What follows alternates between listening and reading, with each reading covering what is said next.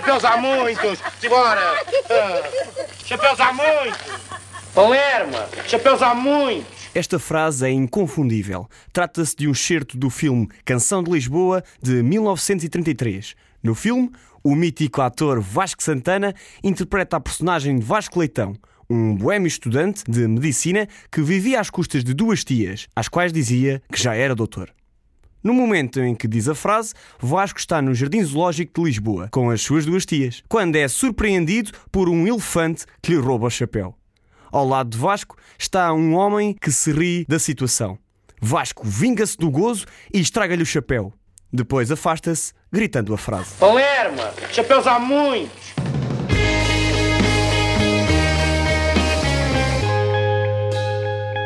Esta pequena história do humor, simples e direto, serve ao mesmo tempo para nos mostrar a importância que o chapéu tinha na sociedade do século XIX e do princípio do século XX. Ter chapéu era sinónimo de respeito e condição socioeconómica. O homem que não o tivesse bem colocado e estilizado sentir-se-ia despido e vulnerável a comentários. Em pouco menos de um século, a situação mudou e hoje o uso de chapéu é uma condição meramente facultativa, ou seja, só usa chapéu quem quer. Nas ruas das grandes cidades mundiais, as mudanças são notórias. Passamos, por exemplo, de um clássico chapéu borsalino de aba larga, digno de um Jane Kelly,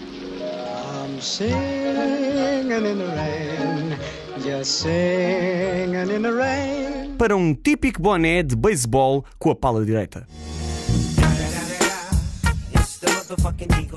Raras são as chapelarias que ainda se mantêm de pé, mas a conhecida chapelaria Azevedo Rua, no Rocio, mantém uma distinta teimosia que não a deixa fechar portas. Já está de pé desde 1886 e a sua gestão tem acompanhado cinco gerações da mesma família.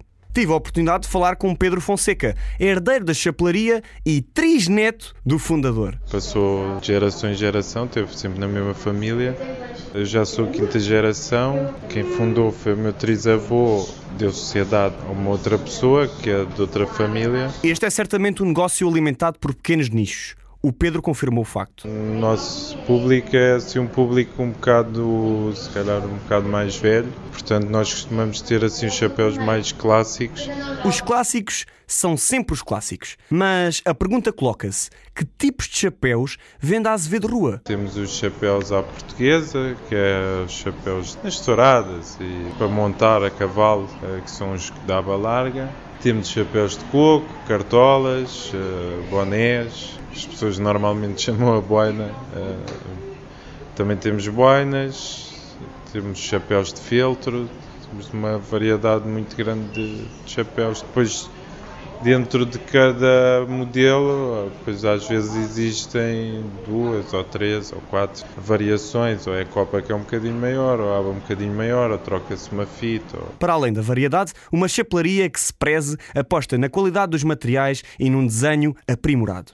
É de resto desta forma que se distingue um bom chapéu de um mau chapéu. O que diferencia é a qualidade dos materiais, principalmente a matéria-prima, não é? E depois o corte, porque o mau chapéu tem, tem uma forma de assentar que não é correta, cai mal ou tem a copa às vezes muito alta e as abas muito curtinhas. Nos dias que correm, há cada vez mais interesse em saber a proveniência dos artigos que compramos. A Chapelaria Azevedo Rua trabalha não só com fábricas portuguesas, como também com fábricas dos quatro cantos do mundo. Trabalhamos com algumas fábricas portuguesas e fazem modelos para nós e bonés, chapéus uh, para nós. Depois há outra, outros géneros de chapéus, por exemplo, chapéus de palha, são, vêm todos do Equador. O Panamá original eles têm têm que vir do Equador, têm que ser, são entrançados à, à, mão. Depois temos várias marcas estrangeiras de chapéus, tentamos que sejam sempre das melhores marcas que existem. Nós temos esses chapéus que são feitos nos Estados Unidos, Itália, Inglaterra, França, da Austrália também, da Áustria, da Alemanha.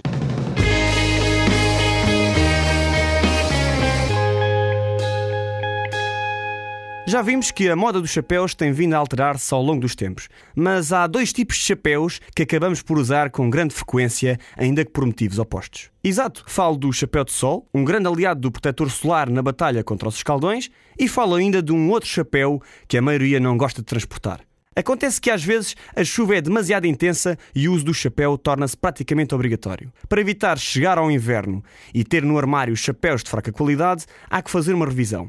Para ajudar totós como eu, que pouco ou nada percebem de chapéus de chuva, existem profissionais. Um deles é o Sr. António Garcia. Amolador de profissão, está instalado na Avenida Almirante Reis, em Lisboa, há mais de 50 anos. Arranjamos cutelarias, que é, é, é tesouras, é facas, é tudo objeto cortante.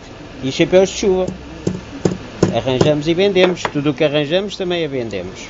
52 anos a trabalhar nisto. Apesar da Casa Garcia dedicar-se ao arranjo de armas brancas, o meu interesse era claro: saber quais são os truques para distinguir um bom chapéu dos demais. Um, um chapéu bom tem que ter um no mínimo 8 varetas e o máximo 10.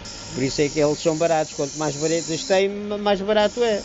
Que são varetas fraquinhas, não, não resiste nada. Se têm por aí chapéus estragados, contem as varetas e depois tentem lembrar-se de onde os compraram. Se os chapéus foram comprados em bazares de esquina, acreditem, o arranjo não vai compensar o valor que gastaram. Se for um, chapéu médio, normalmente pode, uh, vale a pena arranjar. Agora, se, fosse, se for dos chineses que custam 4, 5 euros, não vale a pena. Isso é um estrago e deita fora.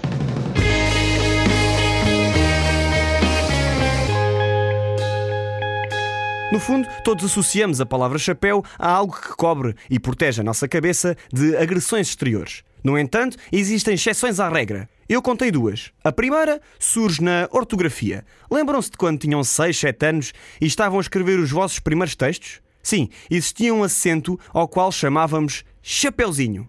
O nome técnico é, obviamente, acento circunflexo, mas o clássico chapeuzinho não me sai da memória. É usado em mais de cinco línguas diferentes e descrito um pouco por todo o mundo. Podemos usá-lo principalmente para diferenciar palavras através do tom e para fechar o som das vogais.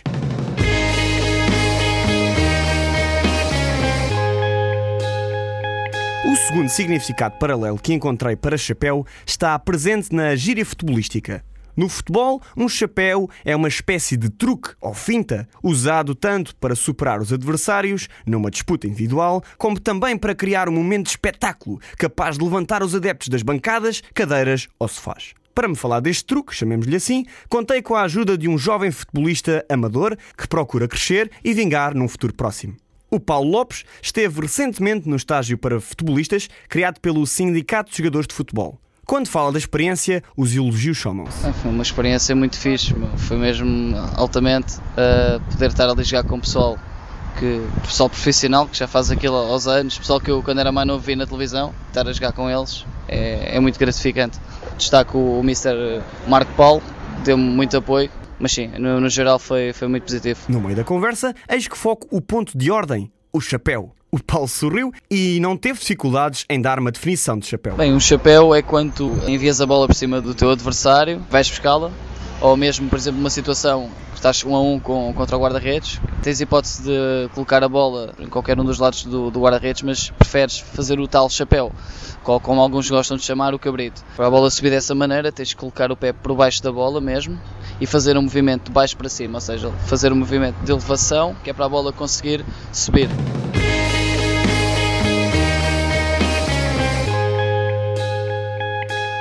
Pois é, parece que chegámos à hora das despedidas. Espero que tenham gostado do quarto episódio do Palavras Cruzadas e que continuem a acompanhar o podcast. Vejam lá se até ao próximo episódio não ficam a apanhar bonés e vão passando no facebook.com/barra pcruzadas para deixarem comentários e sugestões de palavras que possam vir a protagonizar futuros episódios. Vou repetir facebook.com barra pcruzadas. Subscrevam o podcast. Se não souberem subscrever, não faz mal. Basta acederem a pcruzadas.weebly.com pcruzadas.weebly.com e seguirem os passos. Este programa foi gravado nos estúdios Groovebox.